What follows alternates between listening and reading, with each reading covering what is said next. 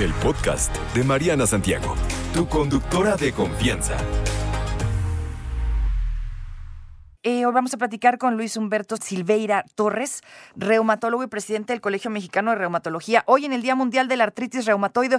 Querido Luis, eh, muy buen día, ¿cómo estás? Bienvenido, gracias por la entrevista. Muy bien, muchas gracias por la invitación. Gracias, querido, a ti. Oye, una pregunta, eh, ¿con motivo de qué existe un Día Mundial de la Artritis Reumatoide? ¿Por qué? ¿Por qué tenemos un Día Mundial de, de esta enfermedad? Bueno, la artritis reumatoide es una enfermedad muy importante. En, en sí, las enfermedades reumáticas son muy importantes porque causan dolor intenso y causan deformidades, causan discapacidades, incapacidades en los pacientes, los limitan mucho y entonces debido a eso se ha considerado la artritis reumatoide como la, por ser muy agresiva, como la enfermedad reumática más importante y por eso ya se le dedicó un día yo creo que sí lo merece. Definitivamente. Oye, ¿puedes platicarnos un poco si la artritis reumatoide es una enfermedad, eh, como sabemos, autoinmune, pero aparece de pronto o, digamos, hay razones, hay causas que la desencadenan? Muy buena pregunta. No, no aparece de pronto. En primer lugar, las personas que van a padecer artritis reumatoide ya nacen con una carga genética que las mm. predispone a padecer la enfermedad y se tiene que poner en contacto con ciertos factores ambientales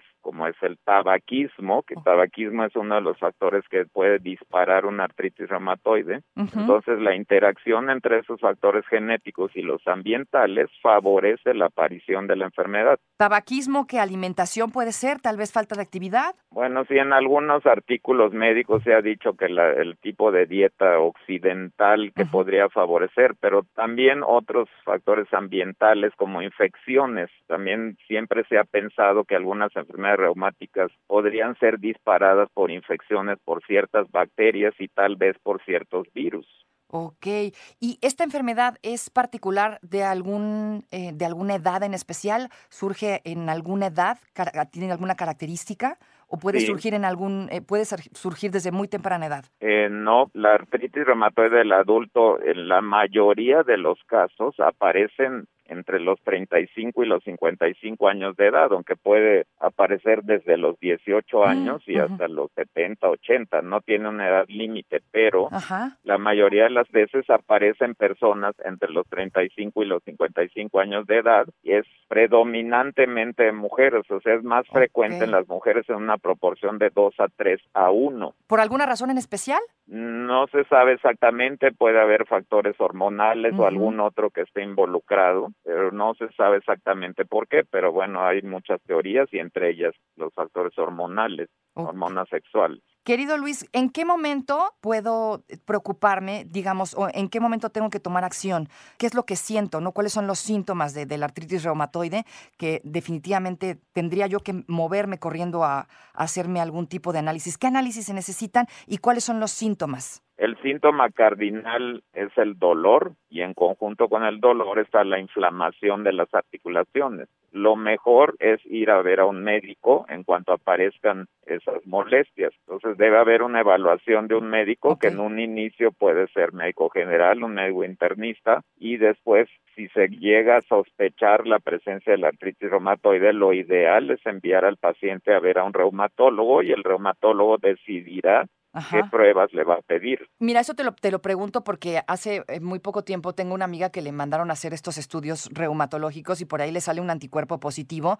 Eh, como tiene dolor de articulaciones, precisamente pensaron que era este tipo de artritis, pero resulta que no. O sea, siempre el dolor de articulaciones es muy posible que sea artritis reumatoide o no en todos los casos. No, no, muy buena pregunta. No, no en todos los casos. Hay muchas enfermedades reumáticas, como lo dijiste al principio, son aproximadamente 200 enfermedades reumáticas. Entonces, el término artritis es lo que denota la inflamación de las articulaciones y hay muchos tipos de artritis. Okay. Yo creo que la más importante es la artritis reumatoide, pero existe la artritis psoriásica, la artritis reactiva y otros tipos de artritis. Por eso es importante que apenas tenga la sintomatología, acudir a un médico para ser evaluada. Oye, como bien dijiste, las personas que la padecen nacen con algún tipo de carga. ¿Hay alguna manera de que si tú ya naciste con este tipo de carga y seas muy propenso a sufrirla, lo puedas, digamos, atrasar, retrasar o lo puedas prevenir o lo puedas bloquear de alguna forma? Sí, ese es un tema ahorita que está de moda en la reumatología, la etapa preclínica de la artritis reumatoide. Esto quiere decir antes de que aparezcan realmente los síntomas. La única forma de detectar estas fases tempranas es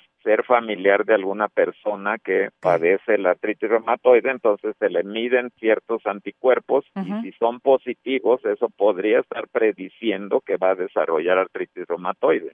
Ok, o sea, es muy probable que te vaya a pasar. Una vez que la tienes, que, que digamos se te activó, ¿cuáles son los cuidados que debería tener? Eh, tal vez mi vida cambie mucho, tendré que dejar de hacer deporte.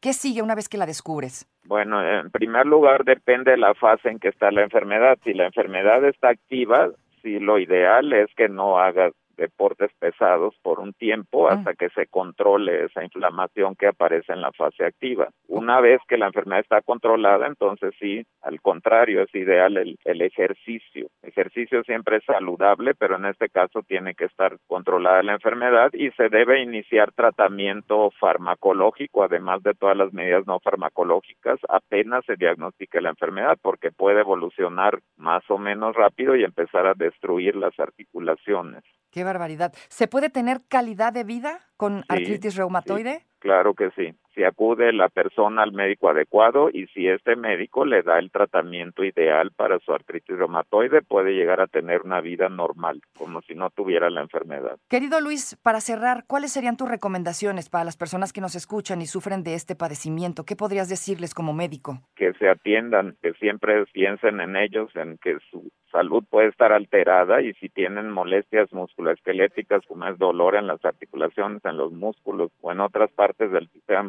musculoesquelético, inflamación, acudir a un médico para que los evalúe y se haga un diagnóstico lo más pronto posible. Muchísimas gracias, querido Luis Humberto Silveira eh, Torres, reumatólogo y presidente del Colegio Mexicano de Reumatología. Qué gusto saludarte, Luis. Muchísimas gracias por tu entrevista. Igualmente a ustedes, Suerte. en especial, muchas gracias. Un beso, hasta pronto. No te preocupes, Mariana estará de regreso muy pronto. Recuerda sintonizarla de lunes a viernes de 10 de la mañana a 1 de la tarde por 88.9 Noticias. Información que sirve. Tráfico y clima cada 15 minutos.